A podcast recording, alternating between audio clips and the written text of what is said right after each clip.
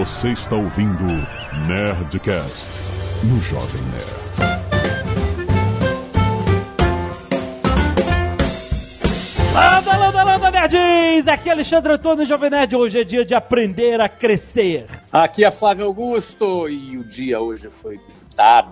Aqui é o Sandro Magaldi e hoje tem Breaking News na parada. Aqui é a Zagal, eu queria só 0,01. Ah, 0,01 tu pode, pô. Muito bem, nerds! Estamos aqui em mais um Nerdcast Empreendedor. Você sabe, trazido a você pelo meusucesso.com, a escola de insight e negócios, cara, com estudos de case de primeira linha dos maiores empreendedores do Brasil. E nós temos aqui, Flávio Augusto, um dos maiores empreendedores do Brasil, com uma notícia bombástica. É, hoje que- o estudo de case é, é praticamente ao vivo. É, é, é, essa semana, a semana de publicação deste Nerdcast Empreendedor, tivemos uma notícia bombástica de um dos empreendimentos. E é furo, tá? É furo? É, não falei com ninguém ainda. Olha só! Olha só, Flávio Augusto. É a venda de 8% do Orlando City, o clube de futebol de Orlando, que o Flávio Augusto comprou 4 anos atrás, por um valor. Qual é o valor mesmo, Flávio? Já que o Azagal disse que queria ter só 0,1, né? 0,01, não sei quanto ele falou. Vamos corrigir os décimos. Então foi 8,63%. né? 8,63%. isso É, aí. 8,63% foi feito a venda por um fundo profissional é, de um investidor que fica no Canadá e numa avaliação do clube, elevando e ratificando a avaliação do clube em 1,73 bilhão de reais.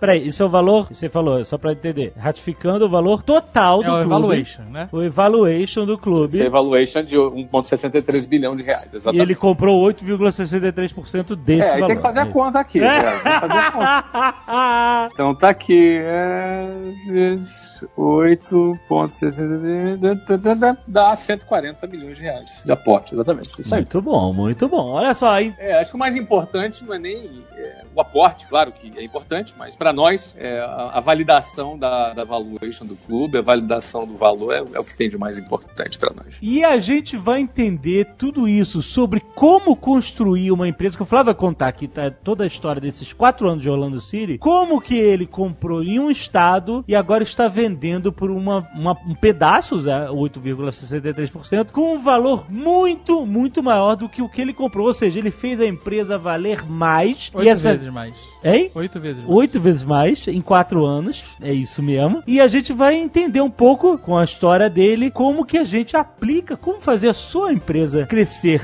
mais e valer mais. Certo? Vai ser muito bom esse papo, ó. Presta atenção. Furo de notícia.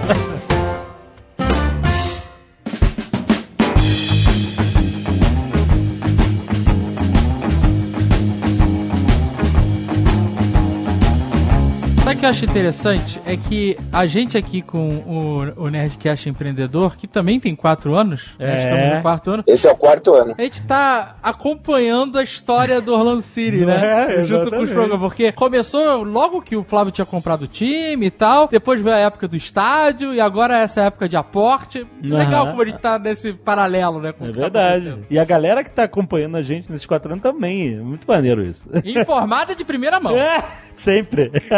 É verdade, a gente não falou, não falei com ninguém ainda. Amanhã o nosso Media Day aqui, a gente vai estar falando com o New York Times, Wall Street Journal, um, enfim, todas essas publicações, Forbes, que tem aqui nos Estados Unidos. A gente vai estar conversando com a imprensa para justamente dar essa notícia que a gente já está falando aqui agora em primeira mão, né.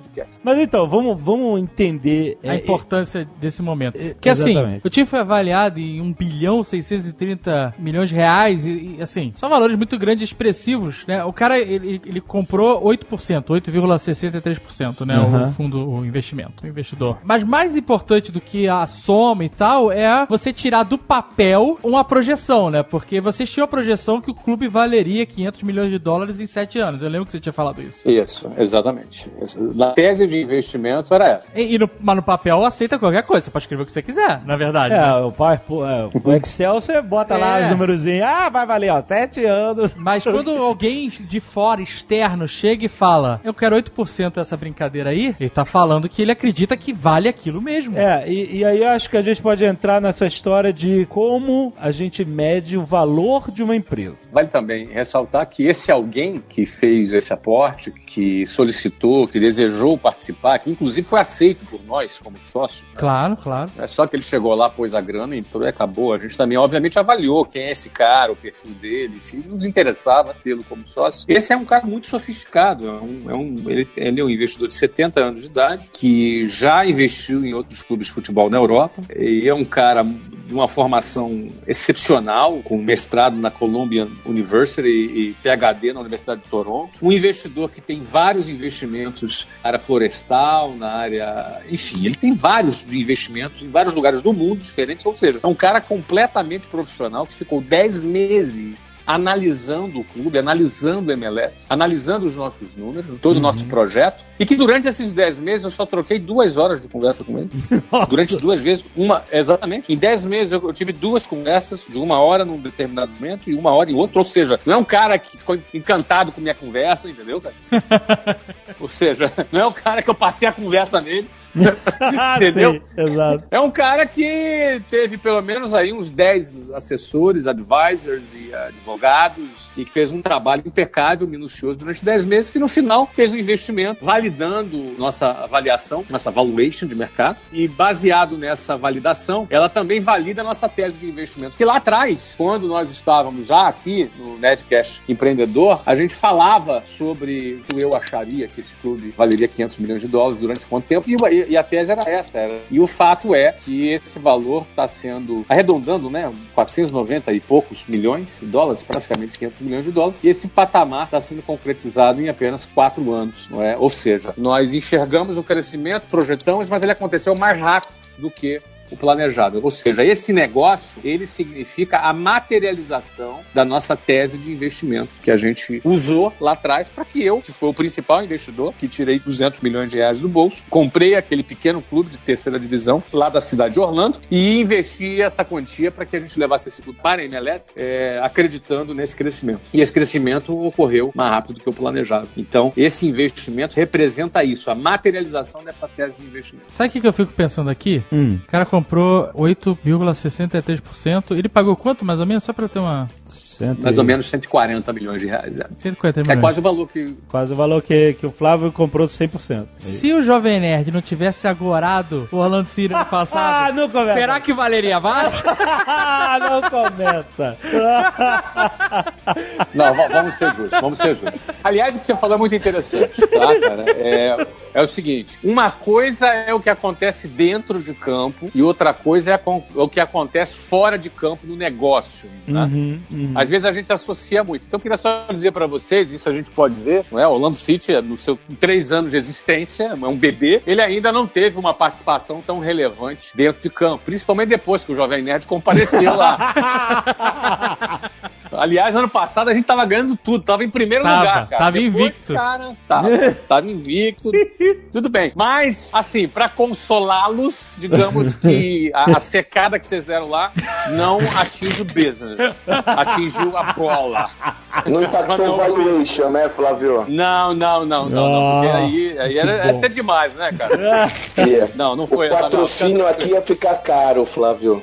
Pois é, cara. Não, não foi. Não foi. Fica tranquilo, Zagal. É interessante isso, né? Esse valor, o cara tá investindo num time que não ganhou nenhum jogo. Não, não ganhou um jogo, não, ganhou, mas não ganhou nenhum campeonato ainda. Então, é, o time é novíssimo. O time Três novo, anos, é. quatro anos, né? É, É, o time muito novo. pouco. Mas é que isso é muito interessante, é dividir o que que é o torcedor do, do business, entendeu? São coisas completamente diferentes. A gente pode Sim. falar, se aprofundar nesses dois conceitos, que é muito interessante. Eu, quando eu comprei o clube, eu não tô comprando troféu, né? É, tô é. comprando um, um business, né? Um negócio. É porque tem muito time que é campeão aí que tá quebradaço, né? Sim, né? Você pega lá a, a- a- a lista da Forbes, que publicou recentemente a lista dos clubes mais valiosos das Américas, com essa valuation nossa, com essa nova avaliação que a gente teve, a gente ficaria, seria o segundo clube mais valioso das Américas à frente de grandes clubes brasileiros. Né? No primeiro lugar estaria um clube brasileiro, que, enfim, eu também contestaria a avaliação dele por conta do seu estádio não, não tá pago, enfim, uma série de coisas. É, né? claro. É, não está relacionado. O negócio, né, é, se ganhar, ajuda, né? Óbvio. Sim, se sim. O campeão ajuda, sem dúvida alguma. Mas são coisas diferentes. O que acontece dentro de campo e fora do campo.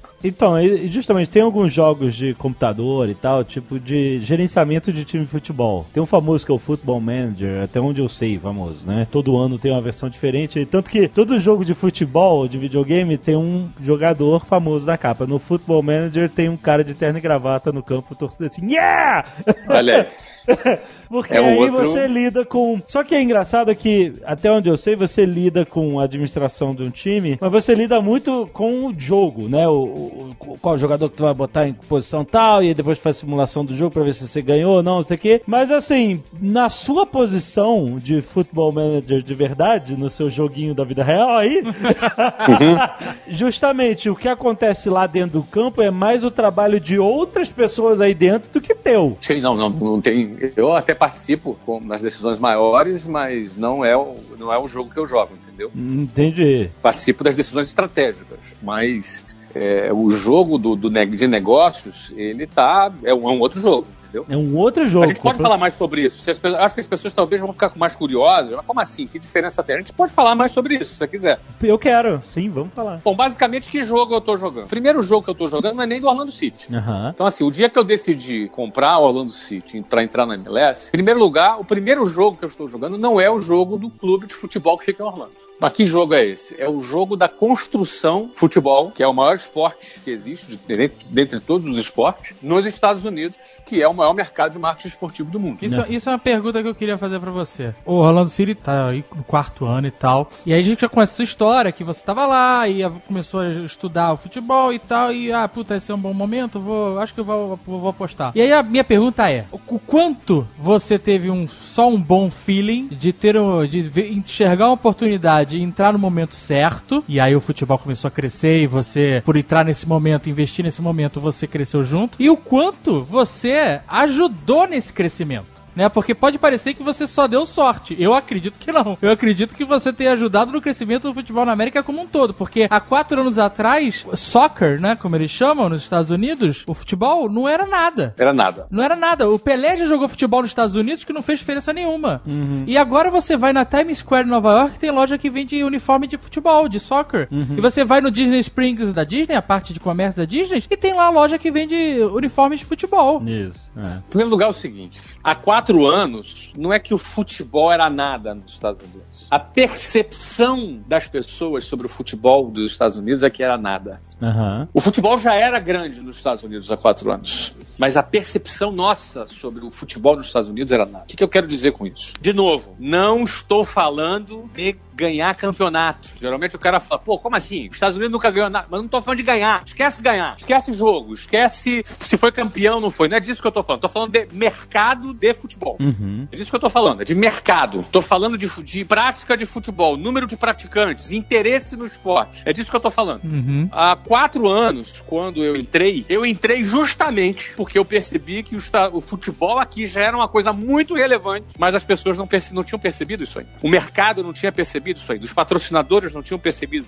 Os investidores não tinham percebido. Portanto, não era precificado. Se a gente buscar lá atrás, nas gravações daquilo que eu falava lá atrás, vocês vão ver isso aí. Uma oportunidade que ainda não foi percebida, ela ainda não foi precificada. Uhum. Ou seja, uma coisa que é muito boa, mas que não foi descoberta, ela não está precificada. O que, que significa não estar precificada? Ela está barata. Exato, exato. Você entendeu? Ou seja, eu percebi naquele momento que o futebol já era uma coisa muito grande nos Estados Unidos. Baseado em que eu percebi isso? Baseado em os números que eu tive acesso. 24 milhões de praticantes, entre 5 e 17 anos de idade. Enquanto o Campeonato Brasileiro, que era o maior torneio do Brasil, tinha uma média de 12 mil torcedores por jogo, a MLS, que era uma liga que ninguém nem sabia que existia, nem eu sabia que existia MLS, nem se falava em MLS, ela já tinha 18 mil torcedores por jogo, 50%, uma média de público 50% maior que o Brasil, maior que o Campeonato Brasileiro. Ou seja, eu não tô falando aqui de ganhar jogo, ganhar Copa, não ganhar Copa, se é pentacampeão, não é disso que eu tô falando. Tô falando o seguinte, o Brasil é pentacampeão, mas a média de público do Brasil no Campeonato Brasileiro em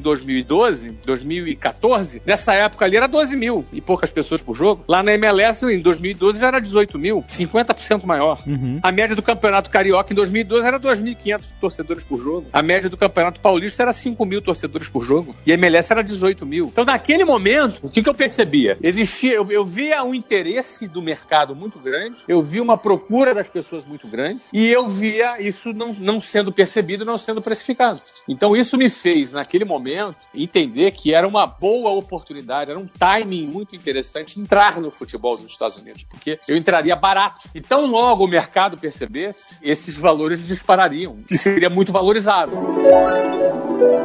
Eu fiquei impressionado com a quantidade de pessoas envolvidas com futebol, a quantidade de crianças, a quantidade de pais, os torneios, a estrutura, a organização. Eu fiquei de boca aberta com tudo que eu vi. Uhum. E aqueles números para mim que eu via ali, aquela quantidade, aquele quantitativo de gente que eu via, aquilo ali eu não via no Brasil, nunca tinha visto no Brasil aquilo. Eu falei, cara, alguma coisa acontece aqui nos Estados Unidos que não acontece no Brasil e que eu não sabia e que eu acho que pouca gente sabe. Uhum. Então eu fui pesquisar. E aí dei de cara com números impressionantes. E o Orlando City, ele passou pra Major League, não era, né? Depois que você virou sócio. ele- Conhecendo esses números todos aí, Ah. cara, eu falei, "Pô, eu vou entrar no futebol nos Estados Unidos. Olha é uma aí. grande oportunidade, é um fenômeno que tá acontecendo. Ninguém percebeu, logo tá barato ainda, entendeu?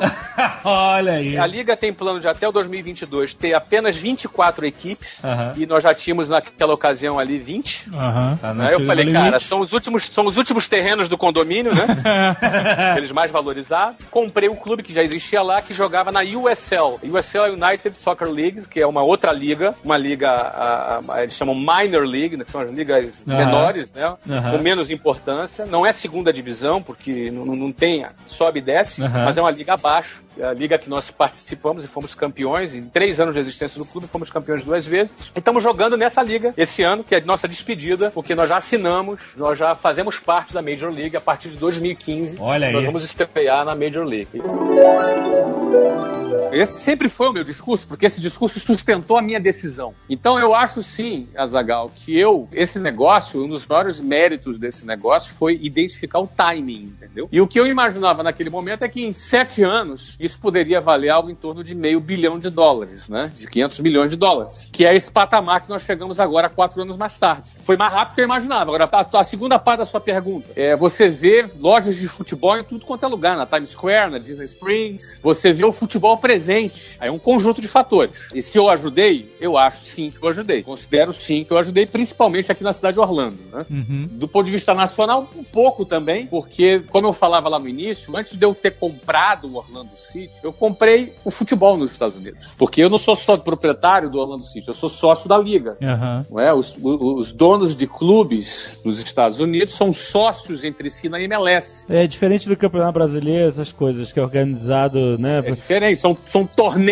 né? O Campeonato Brasileiro é um torneio. A MLS é uma A empresa. MLS não é um torneio, é uma empresa, exatamente. Exatamente. A MLS é uma empresa cujos donos são os proprietários de clubes, incluído eu. Então, quando eu conheci um modelo da MLS, eu me agradei muito porque não somente eu seria proprietário do clube, como seria co-owner, né? É, é, seria coproprietário da MLS. Portanto, se eu sou coproprietário da MLS, antes de mais nada, o meu projeto era a construção do futebol nos Estados Unidos. Se eu for analisar essa pretensão, é uma pretensão muito promissora, cara. É o maior esporte do mundo, no maior mercado de marketing esportivo do mundo. É verdade. Esse troço tem que dar certo, entendeu? É verdade. A conta fecha, né? Quando você começa a botar os números ali, a conta faz sentido, né? A conta fecha, cara. Aí o que, que acontece? Da, da- da- em 20, como é que vai ser isso daqui a 10 anos, 15 anos, 20 anos? É só tu olhar pra NBA, o que, que era 20 anos atrás. Olhar pra NFL, o que, que era 20 anos atrás. E a gente começava a olhar os Estados, o, o futebol e começava a projetar esse crescimento em função desses números que eu já podia testemunhar, entendeu? Não era uma, um devaneio, eu tinha números.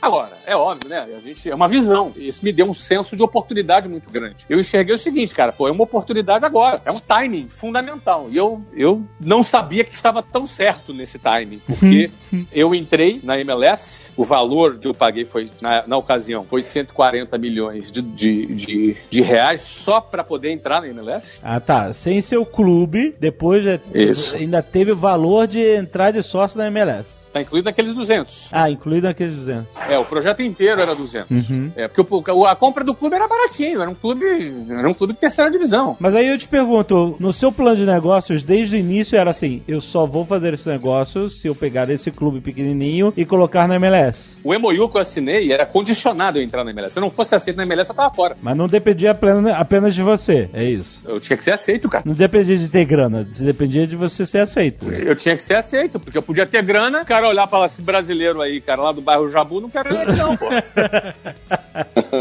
Você entendeu? Um, um vira-lata, Flávio. Tá não, ci- pô, o quê? Deixa eu ver o sobrenome dele. Da Silva? Não, Ah, não quero da Silva aqui não, cara. Um vira-lata. Sei lá, né? cara. Não. Pô, eu, eu tinha que ser aceito, entendeu? Eu tinha que ser aceito na MLS. Mas aí, pra ser aceito, você tem que apresentar um plano de negócios e mostrar o que, que você vai fazer, essas coisas todas. É isso, basicamente, né? Pra ser aceito, os, os caras que seriam no futuro o meu sócio, Aham. caso eu fosse aceito, tem que olhar pra minha cara. Eu tenho que. Eu fui lá defender. Eu fiz uma reunião com os donos da MLS. Olha, eu quero estar aqui por isso. Porra, deve ter sido caralho essa reunião.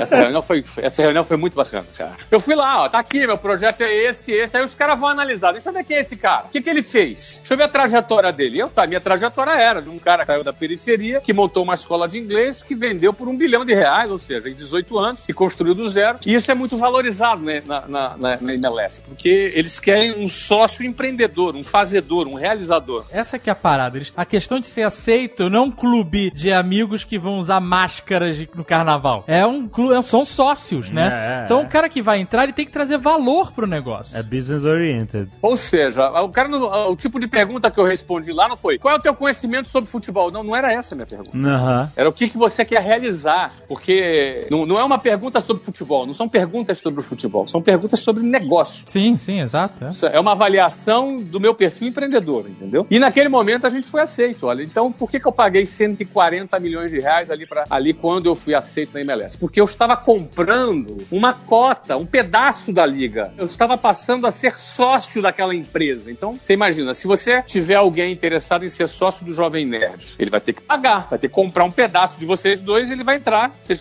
vocês vão ser diluídos e vai ser sócio de vocês dois, não é assim que funciona? Exato. Quase o mesmo lá. Valuation do Orlando City, Flávio, aliás.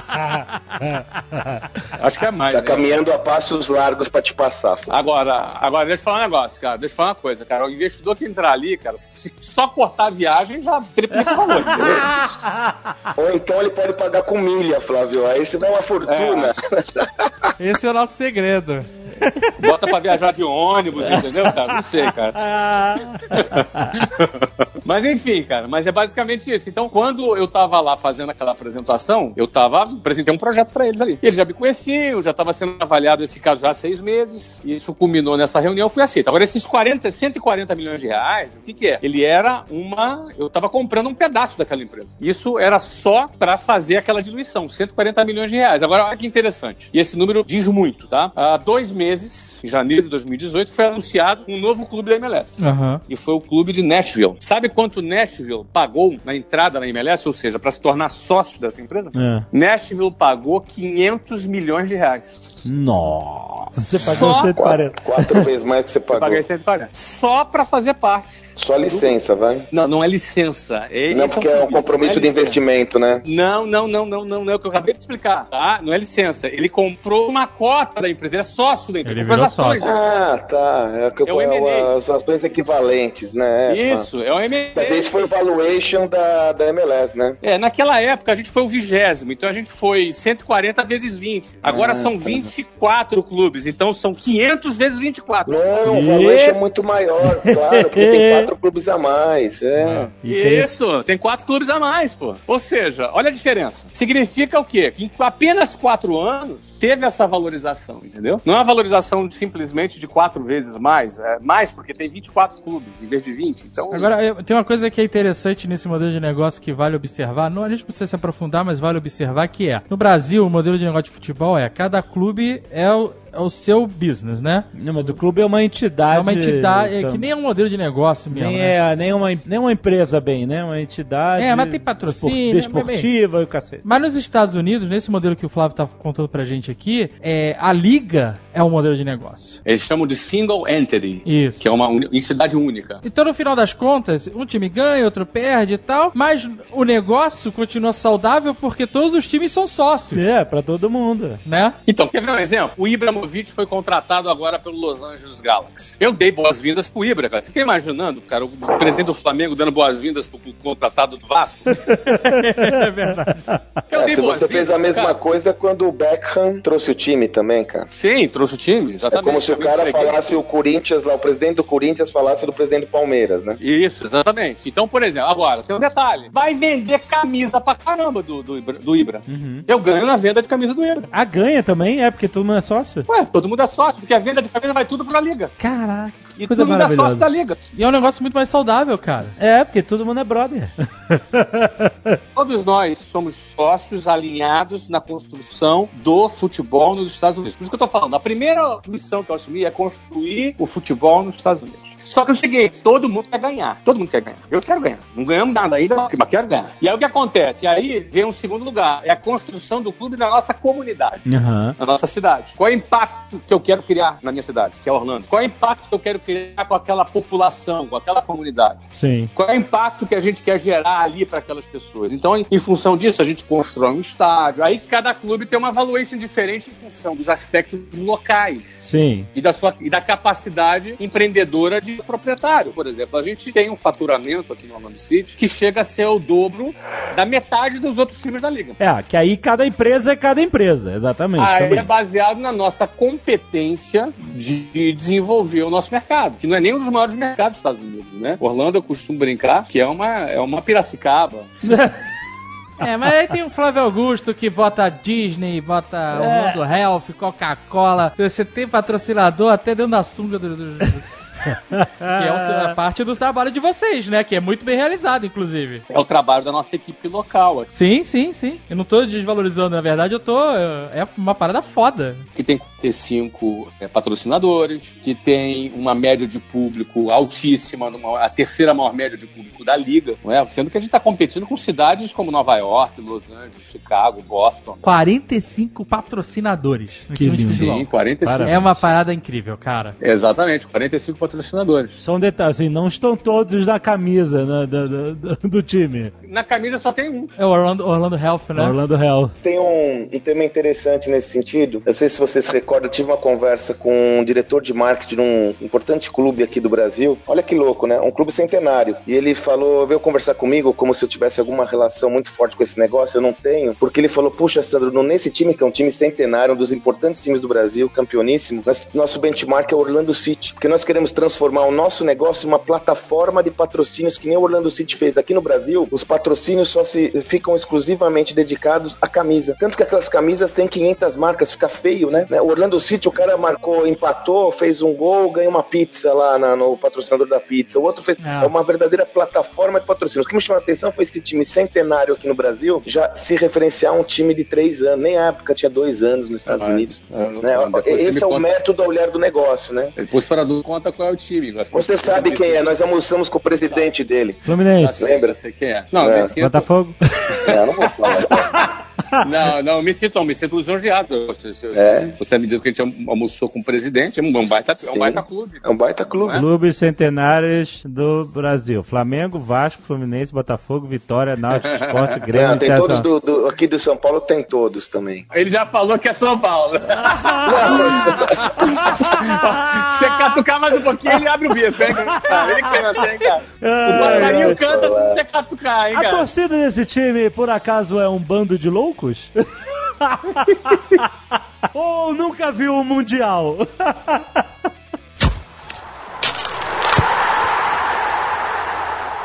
Sandro falou aí do time e tal, né? Pô, nosso patrocinador. Quase você falou o nome do time agora. Eu vou.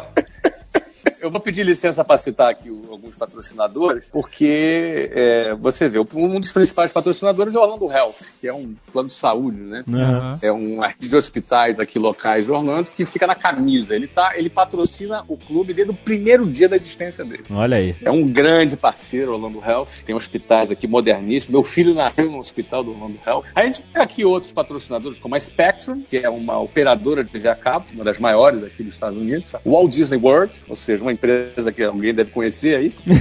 coisa de, de parque de criança, besteira. É. É, é um Patrocinador né? menorzinho. Temos um, temos um parquinho, né? cara? Um parquinho. É, de- coisa de brincadeira, de balão, vem de balão. Isso, isso. A- A Fairwind, que é uma credit union, que é- faz transferência de dinheiro, é tipo uma espécie de banco, né? A Ford, que é uma patrocinadora também grande. Nossa, o SandPass. Sam, sabe o que é SandPass? Sam Passes dos pedágios. É.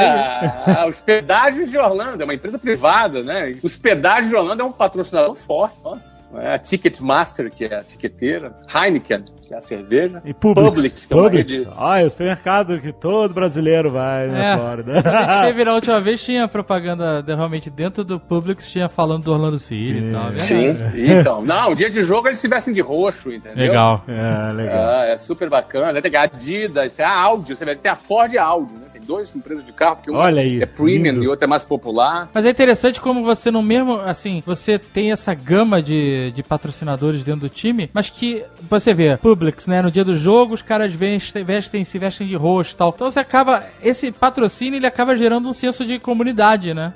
Essa é a ideia, é gerar o senso de comunidade, são, muitos deles são empresas locais, grandes empresas que também atuam aqui, é, não é? É, Enfim, esse sentimento aí de localidade é o que interessa para as grandes empresas. As grandes empresas têm um grande desafio de serem locais. Esse é um desafio das grandes empresas. Aqui, vou dar um exemplo aqui para você. A Procter Gamble é, uma- é um, é um dos nossos patrocinadores. Pô, cara, a Procter Gamble quer se, como é que ela pode se sentir local? Ela tem que apoiar as iniciativas Da comunidade. e, e o clube, ele tem esse senso de pertencimento da comunidade. Sim. É aí que entra a paixão do esporte. Aí né? que a gente constrói a paixão sobre o negócio, sobre que a gente não tem só cliente, a gente tem torcedor, né, cara? Sim, Exatamente. O torcedor, ele é um cliente apaixonado. né? Exatamente. Ele é um cliente apaixonado. Então, ele tem um tratamento diferenciado, o torcedor. né? Mas é muito importante as pessoas entenderem que, assim, são 45 patrocinadores que dão ao Orlando City, além da nossa attendance, da nossa frequência nos estádios, nosso ticket médio, um dos maiores dos Estados Unidos. Se eu não, se eu não me engano, é o primeiro ou o segundo, ou seja, o preço dos ingressos. Né? Hoje, o ticket médio do Orlando City é 150 reais do ingresso. Uhum. Então você pega lá entre o mais barato e o mais caro, médio, né? Você tem ingressos mais baratos e ingressos mais caros. Mas quando você pega a renda e divide pelo número de pessoas,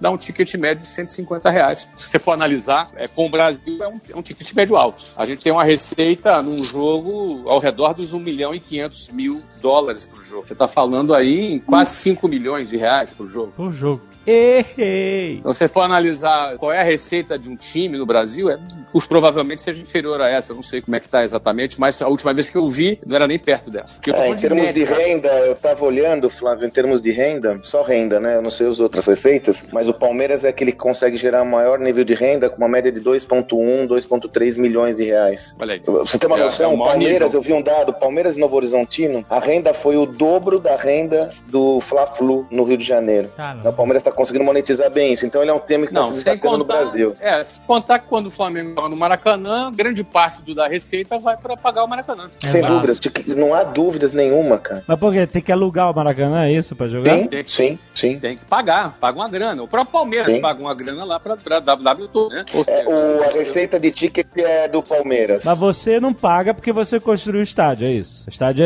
é, é do Orlando é, a City. estádio é nossa. E aí, bom, você não tem que pagar aluguel, mas, assim, mas você tem que pagar a manutenção, é basicamente isso.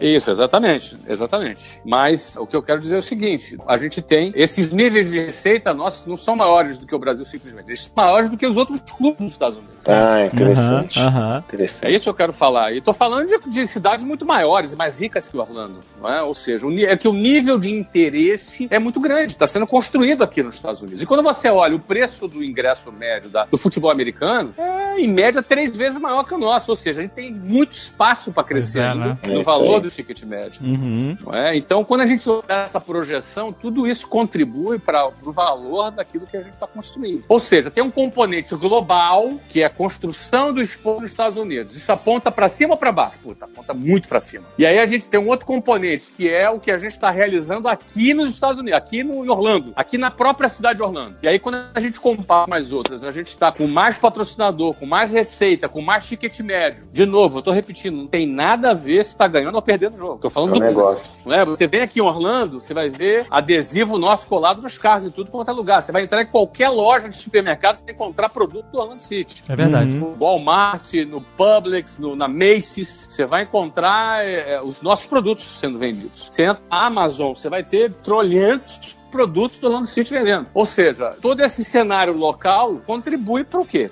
Para um produto que pegou, que as pessoas estão consumindo, não é? que as pessoas estão se relacionando com esse produto, com essa marca. É isso que a gente conseguiu conquistar aqui em apenas quatro anos, não é? Localmente. Então, do ponto de vista macro e localmente, a gente tem esses dois fatores. E o terceiro fator, ainda respondendo a pergunta do Azagal, não é? Se a gente contribuiu, eu sim, a gente contribuiu de algumas maneiras. Da forma que a gente contribuiu, a gente trouxe o Kaká. Ah, eu ia comentar isso, Flávio. Isso é uma, foi uma Ah. estratégia, foi um golpe de mestre essa. Quando nós trouxemos o Kaká em 2014, a gente assinou o contrato com o Kaká em 2014. O Kaká em 2014 tinha 32 anos de idade, gente. Aham. Ou seja, era um cara que não tá. Ele ainda era um jogador numa idade interessante para se jogar futebol. E quando nós apresentamos o Kaká na rua, a gente, na rua que eu digo que a gente fez um evento lá numa rua central de Orlando, foram mais de 12 mil pessoas na rua para poder receber o Kaká. Caraca. Não é? Ou seja, lotada ali a rua, não é? Tem, tem uma foto, tem uma foto de você e ele fazendo um selfie lá na, na rua lotada, bem maneiro. Tem uma, uma clássica foto do selfie com a rua lotada. Foi o dia que a gente apresentou o Kaká em 2014. É, maneiríssimo. E, tá, e tinha lá 12.500 pessoas lá, lotado de gente. Ah, aquilo já era indício, né? E quando a gente contratou o Kaká, convenceu o Kaká, um cara que estava no, no Real Madrid, a gente começou a conversar com o Kaká quando ele estava no Real Madrid. Em seguida ele foi para o Milan e ele largou, acabou, cancelou o contrato dele com o Milan e veio, assinou um contrato de três anos com a gente. Pra um clube que não existia. É. é doido. né? Você quer contratar um cara que foi o melhor, o último brasileiro que foi o melhor jogador do mundo, foi o Kaká, entendeu? Foi em 2007, foi o último brasileiro. 2007 para 2012, 2014, eu tava falando de sete anos mais tarde. Sete anos depois que ele tinha sido o melhor jogador do mundo, ele tava vindo para um clube que nem existia, nunca tinha jogado futebol na vida. Nunca tinha dado o primeiro toque ainda, porque a gente estreou na MLS em 2015 Uhum. não é? Estreou na MLS em 2015. O, o, o Orlando City começou ali em 2015. 2014 era um- aquele um clube de terceira divisão que a gente tinha movido para a MLS. Não existia o clube ainda. Uhum. E aí o Kaká. Então a contratação do Kaká colocou o Orlando City no mapa, mas colocou a MLS no mapa. Não por acaso, naquele mesmo ano, Davi Villa, Pirlo e o Lampard foram contratados pelo New York City. Aham. E começou uma nova história de contratação de grandes jogadores. A partir daí, a atenção que se chamou foi muito alta. É, eu queria fazer a pergunta. Esse movimento de você trouxe o Kaká e aí os outros times começaram a trazer outros talentos, outros nomes fortes, foi algo que vocês acertaram entre vocês e, ou foi um movimento natural de cada time? É aquele movimento natural que um aperta o outro, entendeu? Porque Aham. a gente é parceiro, mas todo mundo quer ganhar. Sim. Entendeu? Todo mundo, ninguém quer perder. Aí um trouxe, opa, vamos reforçar, reforça, reforça. É uma onda, entendeu? Outro ponto que aconteceu é que a gente decidiu construir o nosso estádio com 100% de dinheiro privado. Mas eu lembro dessa época aí que você contou pra gente, pauleira. Ah, é isso. A gente tinha time que ficava lá esperando, lá, com Pires lá, esperando o governo, esperando uma doação do, do terreno. A gente não, a gente foi lá, comprou terreno, construiu o estádio e acabou. E construímos o segundo maior estádio, que até hoje é o segundo maior estádio de futebol dos Estados Unidos. É o nosso estádio. E nesse momento, pra vocês terem ideia, nesse momento, a gente inaugurou nosso estádio no ano passado. Aham. Vou dar uma informação pra vocês e perguntar se vocês acham que é uma coincidência. Nesse momento, tem cinco estádios sendo construídos.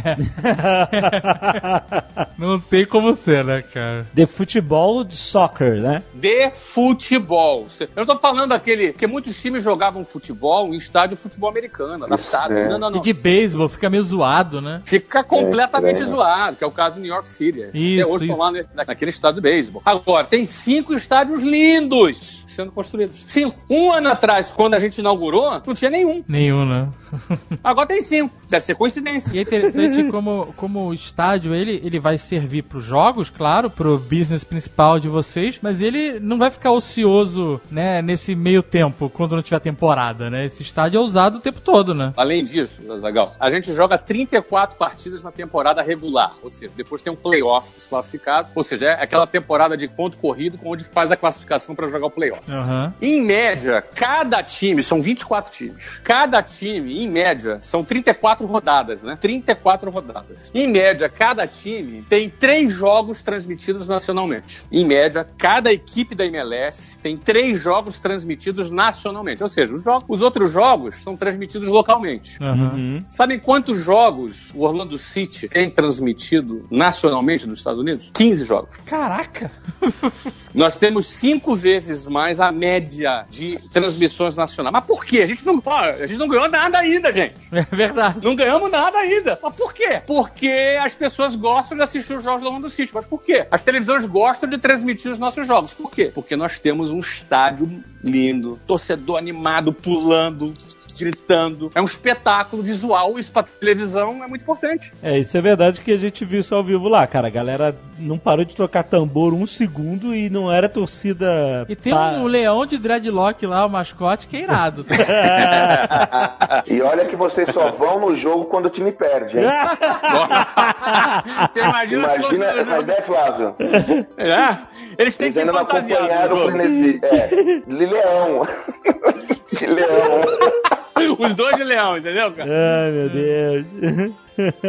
Quando a gente tem 15 jogos nacionalmente transmitidos, ou seja, nossa marca está sendo muito mais fortalecida. E não é a gente que escolhe, né, cara? São as televisões que escolhem. Ah, tá. Eles compram os direitos, eles compram os direitos, né? Mas você ganhou uma fatia aí do direito também, da transmissão nacional. No time ganha também. É. A liga ganha. A liga ganha, ok. A liga ganha, e nós somos a liga, né? Sim, mas de qualquer forma o time ganha mais projeção. A gente ganha mais projeção. Os patrocinadores, projeção, né? e Patrocínios. Ó, pô, te vende isso pro patrocinador, você imagina? É, exato. Se eu aparecer 15 jogos nacionais, eu tenho mais valor do que se É verdade, é verdade, olha aí. Exatamente. Então, essa equação está sendo seguida pelos outros, pelos outros clubes. A gente costuma ouvir da que a gente raised the bar, a gente a- elevou a, a régua, né? A gente Puxa, elevou o referencial, né? E a gente, é, mais uma vez agora, a gente está raising the bar, ou seja, a gente está elevando mais ainda o referencial. Isso aqui está parecendo aquele programa da WhatsApp daqui a pouco, né? 哈哈哈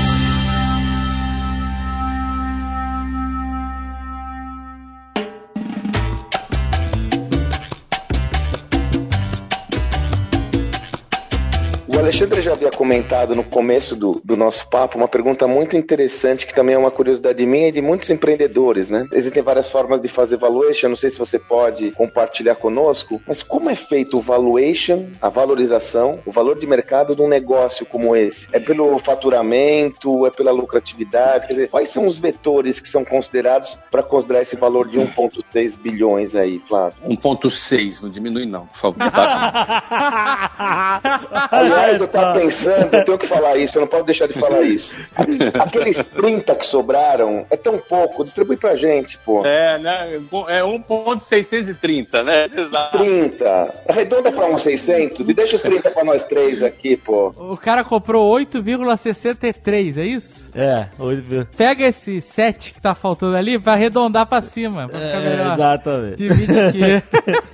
Divide aqui na turma, enfim, mas fora as brincadeiras, como é que é feito o valuation, Flávio? Cara, eu costumo dizer que clube de futebol tem duas formas de fazer valuation. É. Então, assim, todo mundo, por mais que queira dar um caráter mais técnico na valuation, ele sempre vai começar com caráter técnico e no final vai ser cair numa negociação. Então, o que eu quero dizer com isso? Você tem várias metodologias para fazer uma avaliação, não é? Uma, uma- mais conhecida, discounted ca- cash flow, que é você fazer a sua projeção de geração de caixa é, é, na perpetuidade e trazer para o valor presente. É o fluxo de caixa descontado, né? É, o- é o fluxo de caixa descontado, no, traduzindo para o Brasil, é, para português, e, e- e, assim, parece complicado, assim, é você projetar para o futuro, baseado em algumas assumptions, algumas premissas, e você trazer para valor presente esse fluxo de caixa e descontar a uma taxa de risco, a uma taxa de juros básica, e você chega num, num- num valor total. Geralmente, essas projeções dão valores exorbitantes, entendeu? Hum. E aí o cara vai, vai fazer, às vezes, uma outra metodologia um pouquinho mais rudimentar. Ele vai, ele vai trabalhar por múltiplos de EBITDA, né? Isso. Ele vai dizer, não, o mercado agora está pagando 8 EBITDA, 10 EBITDA, 11 EBITDA, 5 EBITDA. Então tem um pouquinho... Ele tem uma aparência de tecnicidade, né? Tem uma aparência técnica, mas no final, sempre a venda e a avaliação de uma empresa vai depender da vontade do cara que quer comprar versus a vontade do cara que quer vender. Em outras palavras, vai acabar sempre no mercado persa. Vai, vai, vai na, vai na negociação. Veja, toda negociação de compra e venda de empresa, ela começa bonitinha, na técnica e tal, e quando chega, não, eu acho que vale tanto, eu acho que vale tanto. aí quando chegou nessa discordância, aí a gente faz o quê? Não, mas na- tecnicamente eu não, mas tecnicamente eu acho aquilo. Tá, e agora? Faz o quê? Aí, no meio, nem eu nem você. Aí começa. Aí é, É, mercado exato. persa, entendeu? Sempre vai cair no mercado persa. Mesmo nas negociações que dos bilhões, é isso? Todas elas, toda, todo mundo vai fazer cara bonita, de técnica, banqueiro, mas no final sempre vai cair no mercado peça. Assim, as experiências.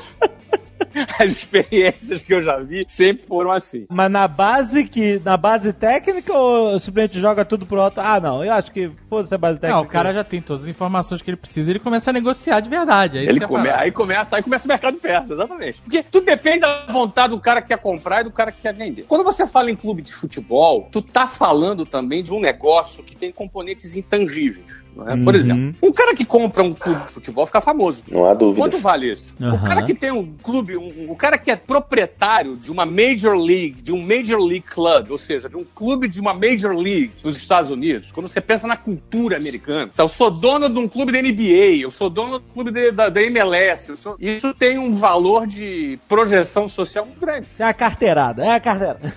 Tem a carteira. Ou seja, eu particularmente, toda franqueza, entendeu? Não, não é um, um componente que eu valorizo tanto, mas eu tenho certeza que isso tem muito valor. Até pra outros negócios seus. né? Às vezes o cara, por exemplo, ele quer entrar num determinado mercado e precisa de aceitação. Uhum. Às vezes porque ele é chinês, às vezes porque ele é árabe, Ou só um brasileirinho.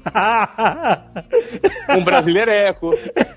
Então, por exemplo, às vezes existem fatores intangíveis. Às vezes é, um- é um- é uma questão de autoafirmação. O cara fala, cara, eu sou rico e quero ter o dono do clube. Acabou. Uhum. Aí não tem EBITDA, não tem DCF, não tem nada. Aí é, vai na paixão. É, o Clippers, que é um clube de basquete da NBA, Sim, foi vendido alguns anos atrás, poucos anos atrás. Quem comprou foi o Steve Ballmer. isso, Pagou 2 bilhões de dólares. Steve Ballmer foi um dos fundadores da Microsoft. isso. Pagou 2 bilhões de dólares. Provavelmente nunca na vida ele vai receber isso de volta. Ele não tá nem aí, pô. O cara tem 50 bilhões de dólares. O cara vai morrer. Você entendeu? O cara quer. E agora? Acabou. Ele quer. Aham. Então, assim, ou seja, a vontade do cara comprar é muito grande. Então.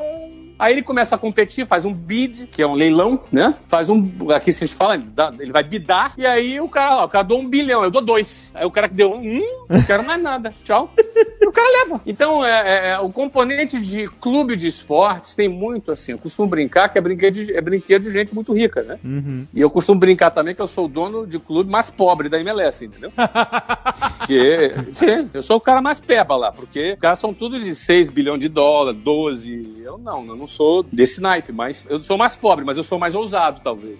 É, E a gente tem feito, tem construído o clube base, com base nisso, né? É, e o- mas o cara que tá fazendo esse aporte aí no Orlando City, entrando como sócio de vocês, ele, pelo perfil que você falou, e eu, eu também li um pouco sobre ele, o cara é francês, mas morou no Uruguai, agora vive no Canadá e tal. Isso. Ele é o cara que não tem essa vaidade toda de, de querer ser famoso e conhecido. Ele é o cara que tá olhando pra frente, né? Ele tá olhando pra frente. É, é. Isso. Ele tá comprando o time daqui a quatro anos. Ele tá, tá mirando a próxima Copa. É. que é o intervalo de sucesso do Orlando City. Então, você falou uma coisa muito interessante. Esse cara fez uma compra técnica, ou seja, meio bilhão de dólares é, é um valor técnico, isso significa que esse clube pode ser vendido amanhã por um bilhão de dólares. Exato. Se você colocar o componente emoção ainda. Aí você falou uma coisa também muito interessante, que é o seguinte: esse negócio de negociar valor de empresa e tal, você tem como definir valor técnico e mesmo tendo algumas coisas intangíveis, daqui a pouco entra todo mundo na negociação, mas o valor mesmo da empresa se concretiza quando acontece um evento desse, uma venda, né? E por isso esse negócio, pra mim, pra nós, pro clube, pra Orlando City, pra MLS, como todo, pro futebol, né, ele foi muito importante. Porque você pode falar assim, aí galera, é o seguinte, Orlando City hoje vale 500 milhões de dólares. Aí os caras, ah, não acredito. Falar é fácil. Falar, não acredito em você. Agora, se o cara comprou uma fração disso que coloca o valor dela nesse patamar, aí você tem um documento. O cara pagou. Pôs a mão no bolso, né, Alexandre? Ele pôs a mão no bolso, né, Tá cara? pago. O dinheiro já foi. É. É, mas, é, é, Inclusive bateu no banco essa semana, não foi? bateu o gerente e ligou na hora pro Flávio.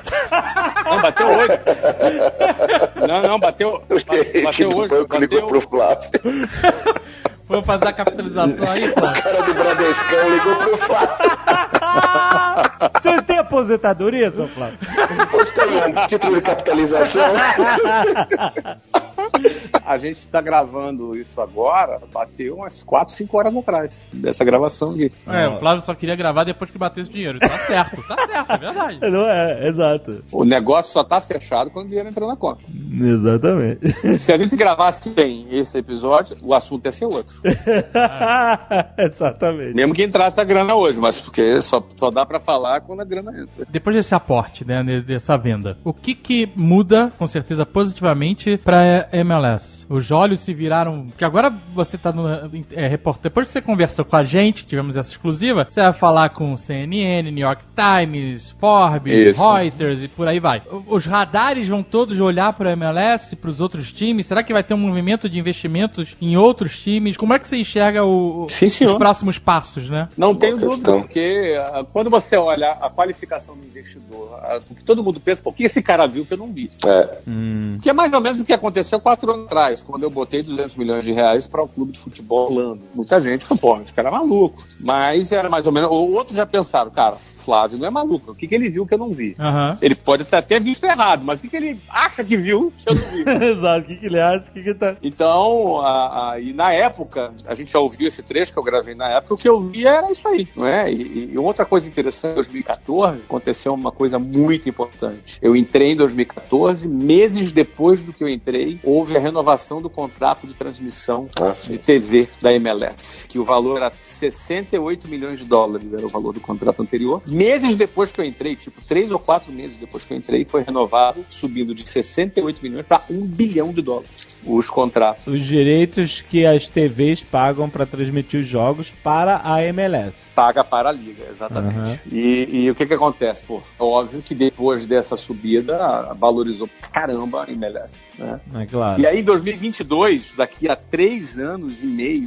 mais ou menos, já vai começar a se negociar. Três anos e menos de três anos e meio, já vai começar a se negociar a nova, o novo contrato de TV. Ou seja, a gente espera que o novo contrato da MLS esteja aí ao redor dos 4 bilhões de dólares. Olha Suba aí. de 1 para 4. Uhum. E aí, imagina, na hora que isso acontecer em 2022, o que, que acontece com a valuation? Ah, porra, vai lá pro. Vai subindo. Você é cotista da, da, mas da peraí, MLS? alguém pode perguntar, pô, mas peraí, cara, pô, isso não tem fim? Pô, um pra quatro? Será que isso é viável? Cara, a NFL é mais de 50. Puta que. NFL é mais de 50 bi. Pô. Nós estamos no mesmo mercado, nós estamos no mesmo mercado. E a única liga que está subindo a audiência na TV é a MLS. Elas estão caindo. Ou seja, essa- esse bolo vai ser redividido, entendeu? Mas, H, quatro anos atrás o Flávio ofereceu pra gente a cota de- do Orlando City por 500 mil reais.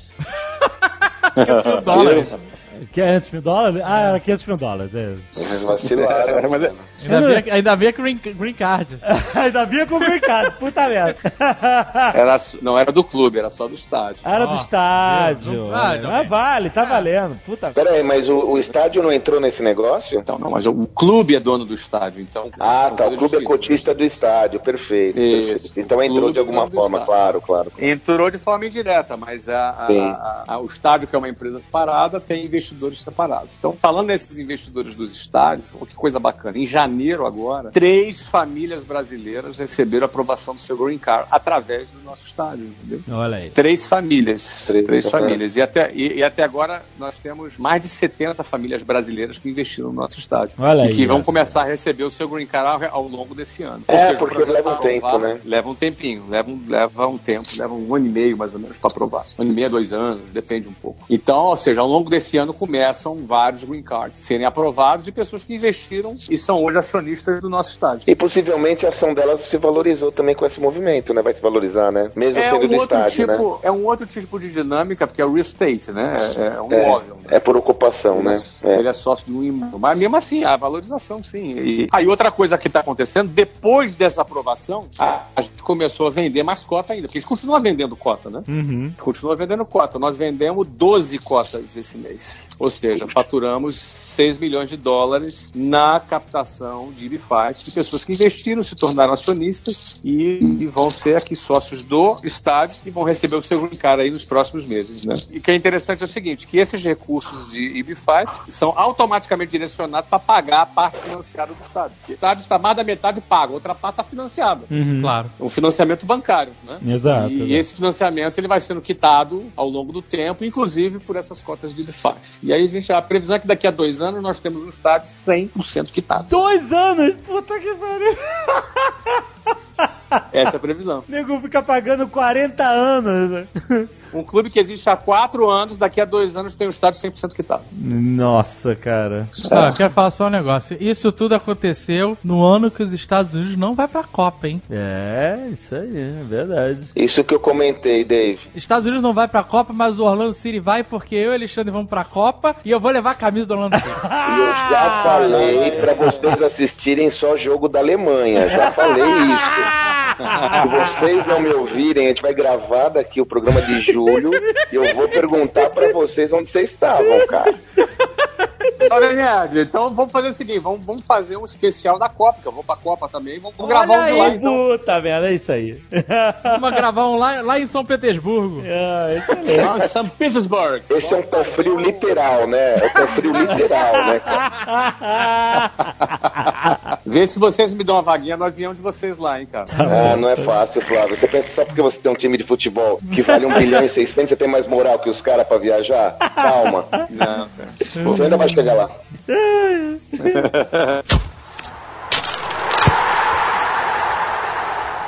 Mas, ô Flávio, eu quero, assim, resumir esse papo na, na parada de construção de um time. É, é basicamente o que a gente falou, que foi a construção de um time que nunca ganhou nenhum campeonato, mas que só cresce porque você agregou valores pra comunidade. E, assim, o Pra time... sociedade e pra comunidade. É. Porque os sócios dele que ficaram pensando, será que a gente ia ser esses brasileiros ou não? É. Estão felizaços. mano. Não, claro que não. Feliz. viu o trabalho que o cara tá fazendo. Mas aí eu, eu te pergunto o seguinte: por quê? O combustível, a gente- pelo que a gente conversou aqui, deu pra notar claramente que o combustível do sucesso do time é o suporte da torcida. Porque você precisa de estádio cheio, você precisa que as televisões eh, gostem de transmitir os jogos, você precisa que os torcedores queiram comprar merchandising do time pra E que as distribuir. marcas vejam valor nisso pra apostar no time, patrocinar de o que, time. Pra patrocinar o time. Então, ou seja, ainda assim, uma vez você falou brincando, mas é, foi uma ótima brincadeira que futebol é um ótimo negócio, pena que tem jogo.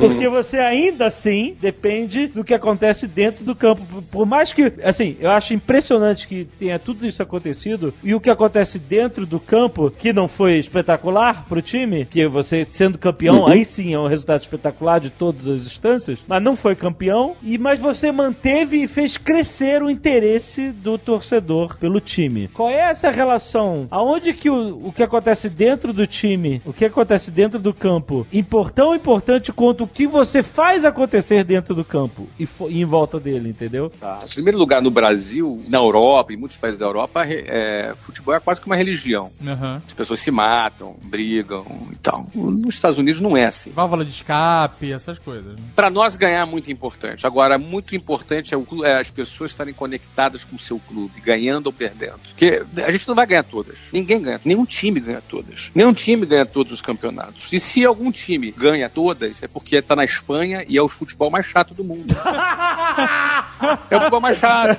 Sabe por que é o mais chato do mundo? Porque você só tem Real Madrid e Barcelona. Aí alguém vai É falar, isso ah. Flávio, Real Madrid. Cara, é óbvio que eu acho maravilhoso ver o Barcelona jogando. Eu já vi o Barcelona jogando, eu morei em Barcelona, assisti direto o Barcelona jogando. É uma obra de arte aquele time jogando. É óbvio, a gente sabe disso. Só que é o seguinte, cara, é chato pra caramba você saber que sempre no final é Real Madrid e Barcelona. Por quê? Porque eles têm mais dinheiro, não é porque eles são mais competentes, não é porque eles são mais talentosos, não é por causa nada, nada disso. É porque a televisão dá 500 milhões de euros pra um e 20 milhões de euros pro outro time. Não dá pra competir. Você entendeu? Então é um futebol chato pra caramba. Na minha opinião, o futebol mais chato do mundo é da Espanha. Agora, você vai lá na, na- na- no futebol inglês, é super competitivo, não é? O, o- na- a MLS é super competitiva porque você tem ali, os times são muito nivelados. E a gente trabalha na liga que os times sejam muito nivelados. Isso é um modelo que vem também do, do né, É. NFL, né? NFL com draft, essas coisas. Exatamente, que é um, as ligas mais vitoriosas do mundo são as ligas americanas, dos outros esportes, inclusive. E uma das, do- dos componentes mais importantes é o equilíbrio entre os times. Não é justo um time ganhar 500 e outro time ganhar 20 da televisão. Não tem graça isso, entendeu, cara? Você imagina o que é você ser torcedor do Valência na Espanha. Imagina o que é ser torcedor do, sei lá, cara, do, da Ponte Preta aqui no, no Brasil. Do América. A Ponte Preta não é menos capaz que o Corinthians ou o Palmeiras. Ele só recebe menos dinheiro. Pô. E com o dinheiro que ele recebe não dá pra competir. É, é verdade. fato. Aham. Então, ou seja, eu não acredito nesse modelo e eu diria pra vocês que, que é, a, a torcida, é, ela quer ganhar e a gente quer ganhar. Agora, quando a gente não ganha, a gente tem que mostrar mostrar. Agora vamos, vamos de novo. E, e o projeto é esse. E as pessoas vão comprar o projeto. Nossos torcedores acreditam, a gente entra em campo para poder entregar. Não é? A gente entra em campo para poder entregar. Essa é a mentalidade. A gente quer ganhar. Não é, não é, não é time para competir. A gente é time que quer ganhar agora. Você tem outros 23 times que querem ganhar também. Tem o mesmo orçamento que você. E sempre você nunca sabe dizer quem vai ser o time campeão da MLS. Você nunca sabe. É sempre um time diferente. Você nunca sabe. Não, não tem aquele time que ganha sempre. Qualquer time pode ser campeão. E a graça tá aí. Do negócio, o torcedor entende isso perfeitamente. E, e eu, eu digo assim: o nosso resultado no business, se ganha, ajuda, mas assim, nem sempre vai ganhar. Então a gente consegue construir um negócio independentemente desse resultado. Mas é isso que eu queria perguntar. Porque assim, quando começou, quando você entrou, é aquele negócio, a gente falou, no, time terceira divisão, muito pequenininho, não tinha nem de perto o, o suporte que tem hoje da torcida e tal. Mas assim, qual foi o, o segredo pra fazer? Aumentar o suporte da torcida, criar todo um senso de comunidade, mesmo sem ganhar campeonato. Essa é a parada. É, é- é esse equilíbrio? É o estádio novo? É tudo junto? O Cacau? É o jogador? É o... Gente, as pessoas têm orgulho do Orlando City, da cidade. O Orlando City é um, a sensação da cidade, as pessoas têm orgulho. É pelo estádio, é pela construção, é, é o orgulho de pertencer àquilo, não é? Ou seja, quem mora na cidade de Orlando sempre fez questão de dizer que Orlando não é só parque. Então, tem gente que mora ali de verdade, entendeu? Não é só o Mickey Mouse que mora lá. Porque muita gente trata Orlando como Disney. É. Ninguém fala, eu vou pra Orlando, eu vou pra Disney, Exato. né? Isso. Então, Orlando é, o Orlando City é, ma- é- é- é a expressão de pertencer à cidade de Orlando. É, é esse status que, que o Orlando City conseguiu nessa cidade. O Orlando City ele representa a cidade. Ele conseguiu dar alguma identidade além da Disney. A palavra é identidade, tá? Essa é a palavra. Mas eu quero entender o que mudou nesse aspecto quando você chegou pra hoje, entendeu? Não, totalmente. Não, mas o que que fez isso acontecer? O que fez isso acontecer foi, em primeiro lugar, a gente ter sido aceito numa Major League. Ah, isso faz grande. Ou seja, Orlando foi aceita na MLS. Aham. Não foi o Flávio que foi aceito. Aham. Foi Orlando que foi aceita na MLS. Aham. E o Flávio proporcionou isso. A palavra que eu mais escuto na cidade de Orlando é thank you. Thank you, obrigado, obrigado. Entendeu? Que legal. Flávio proporcionou isso pra cidade. Interessante entendeu? isso. Você quer ver um negócio? Você pergunta assim pra mim, Flávio, se você fosse abrir um clube da MLS hoje nos Estados Unidos, qual cidade você abriria? Eu tenho uma cidade. Inclusive, é uma tese do Alexandre, que é nosso CEO. Ele tem essa tese, concordo 100% com ele. E é é uma visão. Eu tenho essa cidade. Eu abriria na cidade de Las Vegas. Uhum. Por quê? Las Vegas tem a mesma situação. Todo mundo acha que Las Vegas é cassino, só. mas tem gente que mora ali. Ah, é, Las Vegas é a strip, só isso, né? É strip, é, é cassino, festa, carnaval, mas ou seja, mas não, cara, tem lá um milhão e tal de pessoas que moram naquela cidade. Verdade. Ou seja, É a mesma lógica de clube Orlando. lá. É a mesma lógica de Orlando. A Belo insight, hein. Flávio? Abraça. Então, se você que tá me ouvindo aí, tá pensando em abrir um negócio, você tem 450 milhões de dólares no bolso sobrando. Disponível. Las Vegas é uma boa dica pra você abrir um clube de futebol. Porque, a propósito, eu diria o seguinte: se eu não tivesse aberto o Orlando City em 2014, hoje eu não teria grana pra abrir. Aham, sim, entendi. É, exato. Já tá muito mais caro. Pra começar a brincadeira é um, um bi 400 pra começar a brincadeira. Você tem que construir Aí já, estádio, ó, fazer- ó, ó, o pessoal do Jovem Nerd pode começar a pensar, Flávio. Eu não gosto É, disso, não gosto aí, disso. acho do legal. Jovem Nerd e Las Vegas tem tudo a ver. Não gosto de Vegas, não gosto de Las Vegas. gosto. Ah, não gosta. Então vamos mudar de programa. aqui. Ah, mas, por exemplo, eu acho, que Las Vegas tem esse mesmo teor aí de É identidade. fato. então, é, é- o que sustenta Orlando City hoje é isso. O clube representa a identidade da cidade, entendeu? Você se sabe, ganha, Flávio- fica feliz, se perde, fica triste, mas é, é assim, Ó. cara. Uma vez Orlando, Orlando até morrer.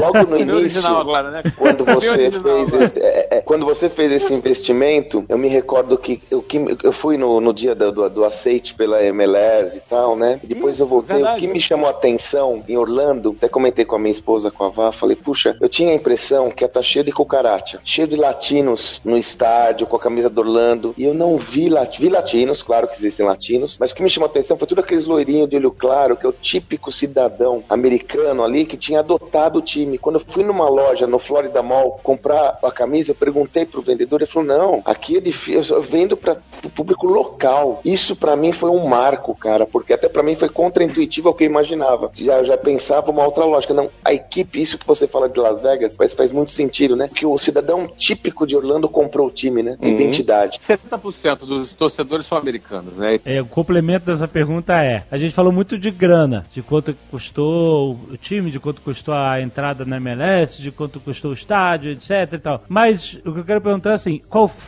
a diferença que o fator humano seu você acha que fez? Tipo assim, assim não foi, você não foi só um cara com a grana, é isso que eu quero entender. Você não chegou assim, olha, jogou grana lá e aí tudo isso aconteceu. Qual foi o esforço humano seu dentro dessa questão toda? Eu vou ser muito honesto nessa resposta. Eu acho que eu, assim, não, não vejo nenhum fator sorte nesse processo, porque Uhum. eu acho que eu, eu enxerguei o timing, entendeu? Eu, Uhum. eu enxerguei que é o timing. Bom, cara, Time to Isso aqui market. vai ser grande. Ó, isso aqui vai ser grande, isso aqui vai arrebentar. A visão que eu tive foi que isso aqui já é grande, mas ninguém percebeu e tá barato por isso. Se eu entrar agora, na hora que todo mundo perceber, vai bombar. E vai em sete anos vai valer 500 milhões de dólares. Uhum. Essa foi a visão que eu tive. Então eu estava certo na minha assumption, na minha, na minha tese de investimento. O mérito foi ter, ter tido essa visão, porque quando eu estava lá, meu filho jogando futebol, eu fiz a pesquisa, eu observei. Isso é fato. Eu tive é, essa visão. exato. Agora, entre a visão, a gente vai cair naquela tríade que eu sempre falo. Eu tive que ter a coragem, né? De, de pegar e meter, pegar 200 milhões de reais e investir. Uhum. Você tem que ter a visão, tem que ter a coragem. Às vezes você tem a visão, cara, pô, isso aqui vai, vai arrebentar. Mas e aí? E, e a coragem para coçar o bolso? Esse, esse é o segundo ponto, né? A coragem. Ô Flávio, só Então, eu uma, uma ressalva naquele- na coragem. Nós temos que lembrar que na época que você colocou 200 milhões de reais nesse negócio, a taxa de juros no Brasil devia estar por volta de 20%, cara. Altíssimo, ou seja, eu, eu ganharia 40 milhões de reais sem fazer nada. É, eu acho que uns 20, 20 e poucos por cento. E 40 milhões de reais sem fazer nada. Sem risco, inclusive. Então, tu realmente coçar o bolso tem que ter coragem, tem que ter peito. Então, eu tive a visão e tive coragem, entendeu? E esse foi o primeiro ponto ali. Na sequência, eu tive algumas participações muito pontuais, né? Acho que a de maior destaque foi a contratação do Kaká. Teve muita participação do Alexandre Leitão, que era. Conheci o Kaká há muito tempo, mas a gente queria trazer um cara, ou seja, essa visão de trazer um cara de peso naquele momento impactou os Estados Unidos inteiro. Não foi só Orlando, impactou os Estados Unidos inteiro. Mas você conhecia o Kaká também, né? Eu fiquei conhecendo nessa época. É, o Alexandre conhecia há muitos anos, né? Uhum. Bom, e o terceiro ponto, que eu acho que sim, esse fez muito valor, muita diferença no valor patrimonial do clube, foi a decisão de construir o estádio de centro privado. Uhum. Porque eu tive que garantir essa construção no meu patrimônio pessoal. A garantia dessa construção, entendeu? E poderia ter dado errado. Sim. Você não vende o Ibifar, se ninguém compra. Uhum. E se dá errado? E se reprova? Nunca Entendeu? ninguém tinha feito essa operação, né? Nunca ninguém tinha feito, nunca no, no- na MLS essa, essa operação foi feita. Aliás, até hoje ninguém fez. Uhum. E eu decidi fazer ele 100% privado, você entendeu? E decidi fazer 100% garantindo na minha, na minha, no meu patrimônio pessoal e fomos fazer esse estádio. Pô. Já tá mais de 50% pago em dois anos. Tá certo. Essa decisão foi um projeto 100% meu, idealizado por mim e garantido por mim, executado por mim e que, obviamente, tive aí apoio de toda a minha equipe, que estava ali junto comigo, o Fernando Mantovani, que é o CFO do meu Family Office, o Alexandre Leitão, que é o, o CEO do Orlando, toda essa turma que está comigo, trabalhando comigo nesses, nesses projetos. E sua esposa também, né? Isso.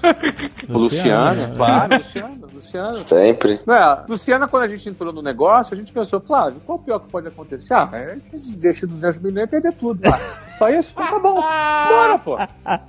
Não, não vai perder um braço, não vai, não vou morrer, não vou me enforcar em praça, praça pública, entendeu? Ah, aham. Então, o que acontece? Nesse momento ali, o estádio foi um- uma decisão interessante, importante também. E por fim, todo esse planejamento de captar um. Quando esse investidor bateu na nossa porta, ele falou: agora é a hora, agora é a hora, não é? Então a gente validou, por fim, a gente chega no final validando, vendendo IB5 pra caramba, pra gente quitar já esse, todo esse compromisso que a gente tem do estádio, ou seja, as peças começam a se encaixar todas e numa, numa forte geração de riqueza, numa forte geração de valor. Então, assim, hoje é mais fácil falar isso, né? Quatro anos atrás não era tão simples Pois é. toda essa história que a gente está contando aqui, se você for classificar ela conceitualmente, ela é válida para qualquer negócio Boa, que você Flávio, que está boa. ouvindo agora. Boa, Você entendeu? boa. Você um dia vai ter uma visão e você, cara, vai ficar igual eu fiquei, cara, dormindo e acordando com essa visão. Aí você vai ter que ter coragem. Se você não tiver coragem, tua visão vai, vai pro fundo da gaveta. E depois tu vai ter que ter competência para trabalhar, você vai, e depois você vai ter tudo que você planejou. Vai, vão acontecer variáveis, como aconteceu variáveis do meu estádio, tipo fazer ele 100% privado. Não estava planejado, você vai ter que ser criativo, você vai ter que criar soluções, como eu criei o Ibfight. Depois você vai ter que executar para vender bem, não é? Para poder criar todo esse envolvimento na cidade, como a gente fez. O produto vai ter que conquistar o mercado. Então, tudo isso aí é uma história, é uma história factual, né? Ela, ela aconteceu hoje e a gente está dando notícia aqui, mas é uma história factual que pode ser contextualizada na vida de cada um de nós, de cada pessoa, e que todo negócio bem sucedido acontece mais ou menos assim. A WhatsApp foi mais ou menos assim. Breve tem notícias da WhatsApp, bombásticas aí também. Eita!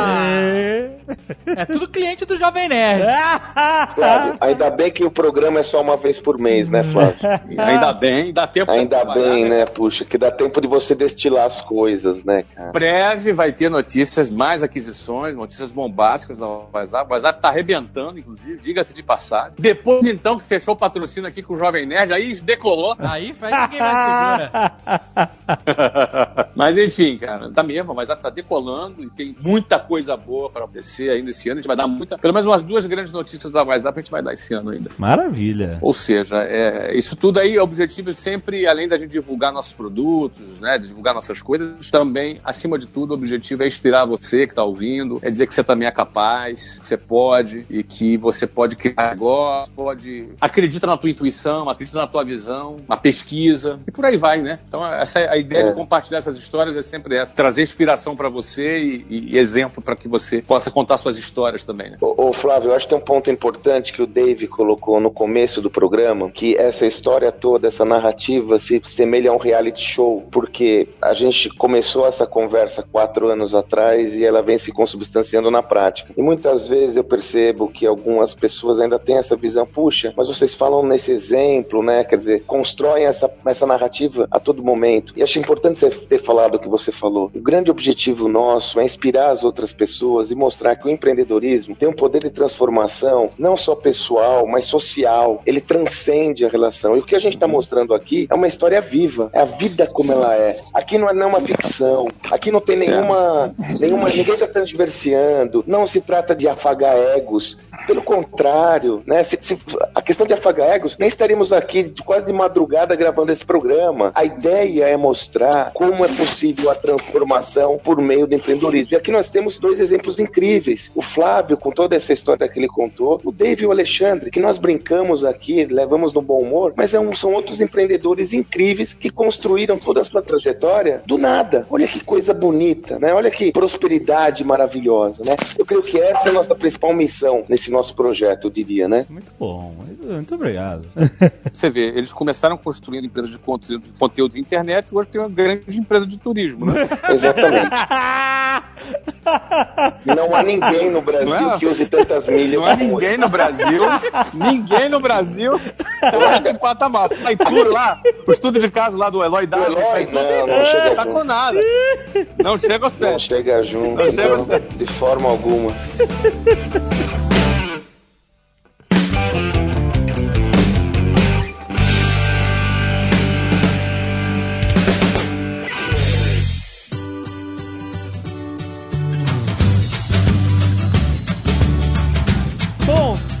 De meusucesso.com ou WhatsApp, né? O WhatsApp aqui tá, também tá liberado. Ih, cara, é isso aí. Gente, ó, o jabá de hoje vai ser triplo, tá? Olha Se você só. gostou dessa história do, do Orlando City e você quer morar nos Estados Unidos, você pode ainda investir 500 mil dólares e ser meu sócio no estádio. Olha aí. Eu sei, às vezes quando eu falo disso, muita gente fica chateada. Pô, Flávio, eu não tenho 500 mil dólares. Eu sei. Você que não tem a grana, não fica chateado. Vai chegar a tua hora, cara. Trabalha aí, junta a tua grana. Mas tem gente que tem, tem gente que já juntou, tem gente que já teve algum sucesso, já construiu um negócio, tá pensando em morar nos Estados Unidos. Tá aí, você tem a oportunidade de morar nos Estados Unidos, tem a oportunidade de investir 500 mil dólares no nosso estádio, você ser meu sócio no estádio, ser acionista nesse estádio Olha aí. e ainda receber o seu green card para morar com a sua família. Jabá 1. Jabá 2. para você morar lá nos Estados Unidos, você vai precisar falar inglês, meu amigo. Caraca, mas é um vendedor. Maravilhoso. Pra você falar inglês, Não vem com esse papo de falar portunhol pra nos Estados você Unidos. Falar inglês nos Estados Unidos, você precisa dar WhatsApp, cara. Entra lá, whatsapp.com. Você vai aprender inglês rapidinho. Agora, melhor do que morar nos Estados Unidos, melhor do que ter o green card e melhor do que falar inglês é abrir um negócio nos Estados Unidos. Aí você vai precisar do meu sucesso.com. Olha Você entra lá no meu sucesso.com, você vai aprender com estudos de caso, meu sucesso.com. E aí, não se esqueça, no meu sucesso.com você pode ter uma promoção que a gente sempre faz aqui. A gente vai te dar uma semana de graça pra você entrar, clicando nesse link que tá aí embaixo, aquele link especial, pra você testar. É um conteúdo maravilhoso. Ter estudo de casa. O único problema é que meu estudo de caso lá tá passado já. É. É, tem que ter um upgrade. Eu já Flávio. comprei a WhatsApp de volta, já tô Mas olha um só. assim, Mas eu prometo Mas que eu a- vou fazer a- um novo. Ó, você tá se prometendo, você já prometeu pra mim faz seis meses, agora você prometeu pra todo mundo aqui. Ah, tem que tá? atualizar. Vamos esperar mais um pouquinho para as notícias bombásticas da WhatsApp entrarem também. Ah. A gente nunca vai fazer essa porra, porra. Não ferra, você tá transversiando, porra. Você tá escapando. Você vem com essa história de ter notícia nova toda hora. A gente vai Agora, fazer essa Magal, porra. você Fala. gostou do jabá triplo, né? Gostou do jabá Puta, triplo. animal, Flávio. Você- você é meu card, ídolo, inglês e meu Flávio. sucesso.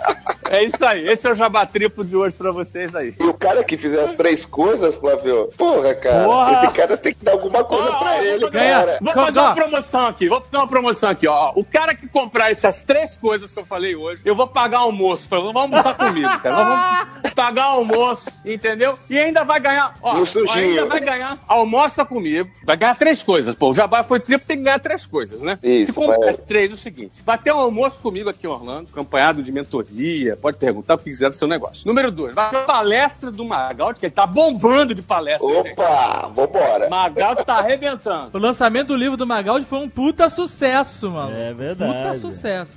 vai ganhar o livro do Magaldi autografado, inclusive Com vai vai palestra com ele e tudo. palestra. Eu, eu vou pagar tua passagem de avião pra você ir lá com ele. mano. E você vai viajar com o Jovem Nerd numa viagem pra Vladivostok.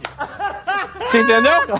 Você vai pra Vladivostok, 24 territórios pra viajar. O Jovem Nerd. Exato. Exatamente. Onski também. Fechado, fechado. Tamo Pessoal, só dentro. deixa eu falar uma coisa que é importante para uma questão de princípio aqui do, da promoção. A coisa de UB5, se você tiver um interesse, Flávio, qual que é a melhor mensagem que ele envia? Qual que é o melhor caminho? Ah, tá. Então, Eu vou, eu vou botar um e-mail para. Um e-mail do advogado, porque assim, não, é- não é Colombo. o clube que resolve. É, é um advogado de imigração, o Carlos O mais Colombo, deixa conceituado um do. Brasil nesse tema. A gente deixa ali o, o e-mail dele, ele atende em português também. Excelente. Beleza. Valeu, galera. Até, até mês que vem. Valeu, Fechou, um hein? Vamos fazer o jabá. Fechou. Vladivostok, hein? Vladivostok. Vladivostok. Isso aí.